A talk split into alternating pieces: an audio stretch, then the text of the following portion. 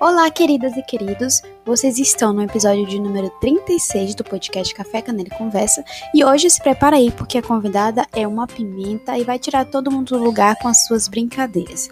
Essa semana nós tivemos né, o Dia das Crianças e do professor, então por que não convidar alguém que entende muito desses dois universos para o nosso bate-papo?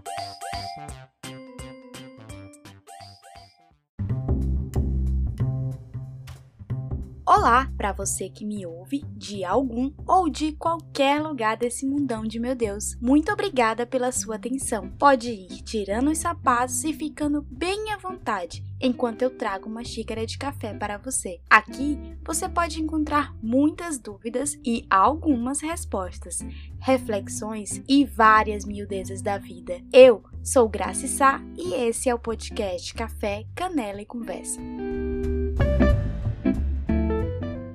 Eu tô falando dela, gente. Rosana, ou mais popularmente conhecida como Tia Ró. Olá, queridos ouvintes. Eu me chamo Rosana, apelidada carinhosamente por meus alunos como Tia Ró. Sou natural de Ilhéus, Bahia, Brasil. Se você ainda não a conhece, que eu acho que é um pouco impossível se você for de Ilhéus, mas vai lá no Instagram dela, eu espero aqui, e procura por arroba animadora. Segue o trabalho dela que é sensacional. Para criança, adulto, para todo mundo que gosta de viver e se divertir enquanto vive. Bom, tia Ró, eu vou te chamar de tia mesmo, né? Porque eu não tô nem aí. Você começou muito cedo, né, nesse ramo infantil. O que veio primeiro, a sala de aula ou a, a tia Ró animadora de festas? Quando eu era pequena, eu adorava comandar as brincadeiras, fazer desfile, festa de boneca, animação das festas familiares.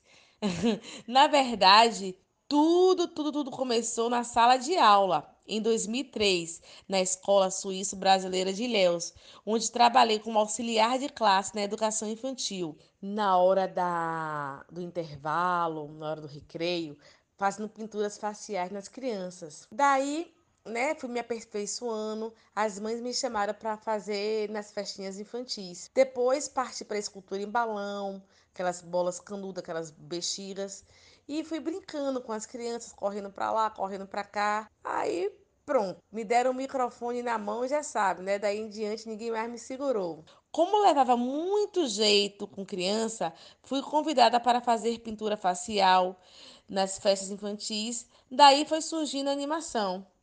E como foi essa descoberta, né? Porque eu acredito que para trabalhar com esse público infantil e com a energia que você transmite, muito além de gostar, a pessoa tem que ser bastante apaixonada. A energia, Grace, ela é recíproca. A criança, ela é verdadeira, até demais às vezes, né? Transmite vibrações positivas, eleva a sua energia. Essa troca é super bacana. Isso serve também para recreação, é, na sala de aula. Pois tem dias que você tá assim, né? Tá mais ou menos, não tá sentindo muito bem. Aí vem a criança, né, com a, com a fala, com um olhar sincero, lhe elogiando, lhe cumprimenta, participa das atividades propostas.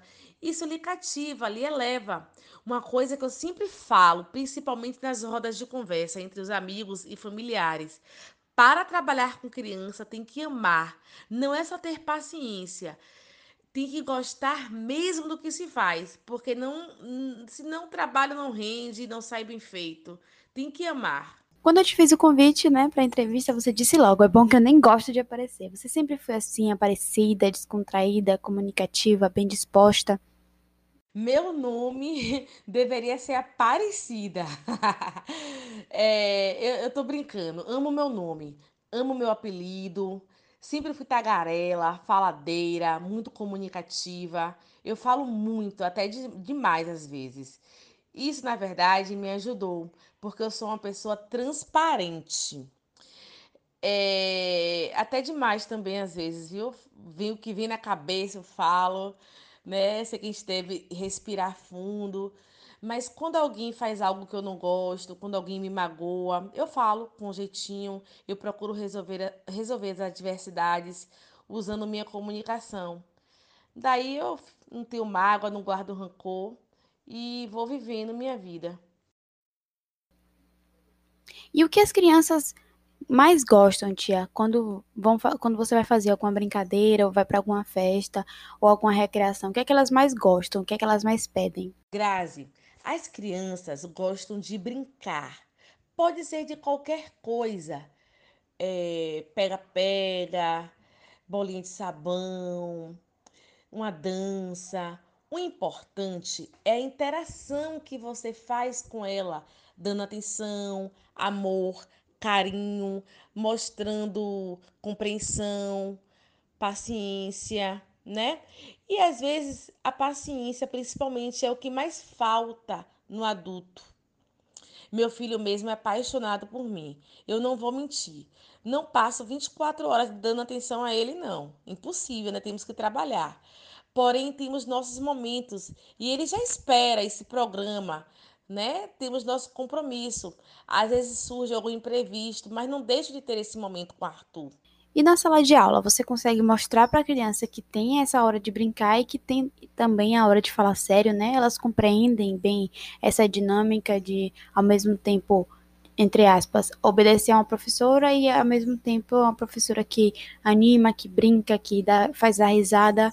Graças a Deus, eu consigo, consigo sim. Não vou mentir que no início é muito, mas muito difícil. Ainda mais que trabalho com educação infantil, com as crianças menores, né? Elas passam primeiro pela fase da adaptação. Aí depois elas entram rapidinho na rotina, porque tem hora para tudo. Tem hora da rodinha, da atividade, do parque, do lanche, da capoeira. É importante introduzir essa rotina na criança desde cedo. E Tchau, você vende brinquedos, né? Como você enxerga esse mercado e como você lida com a competição que a tecnologia traz, né? Porque a tecnologia chega cada vez mais cedo no dia a dia dos pequenos. Como que você tem lidado com essa questão e essa competição?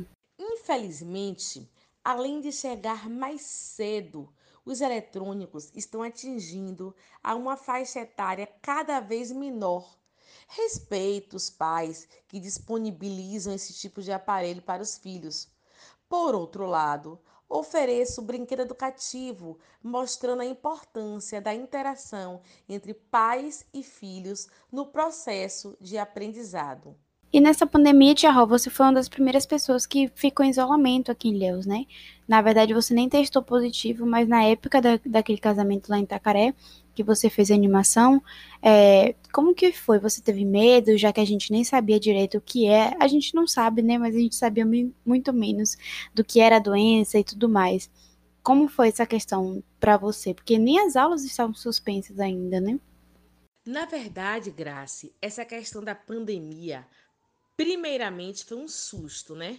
Meu WhatsApp não parava, as pessoas me ligando, minhas fotos espalhadas nas redes sociais, etc.